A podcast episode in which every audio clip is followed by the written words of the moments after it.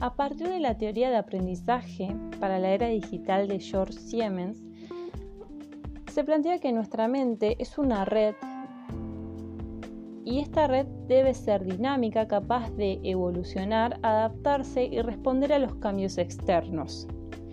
El conectivismo es la integración de principios explorados por el caos de la red. La complejidad y las teorías de autorregulación, es decir, es una forma de abordar el aprendizaje por medio de la web.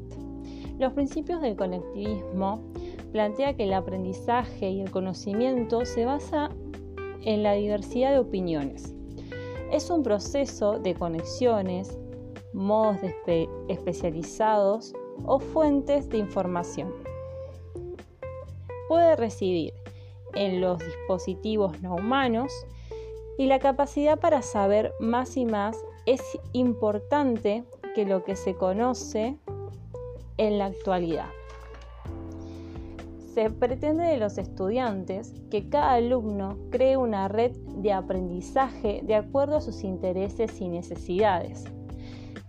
Los alumnos deberán generar pensamiento crítico y reflexivo, crear y ser parte de comunidades de práctica o redes de aprendizaje, ser el punto de partida de un proceso de aprendizaje, mientras que se pretende del docente que se encargue de dar a conocer las herramientas de trabajo, plantear dudas y desarrollar las capacidades.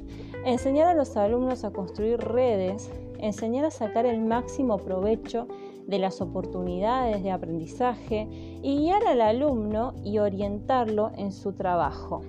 En conclusión, esta teoría de aprendizaje está influenciada por las nuevas tecnologías y el área de la Internet es preciso que sepamos ver que la educación, al igual que la sociedad, está cambiando y es importante implementar estas nuevas tecnologías en las aulas.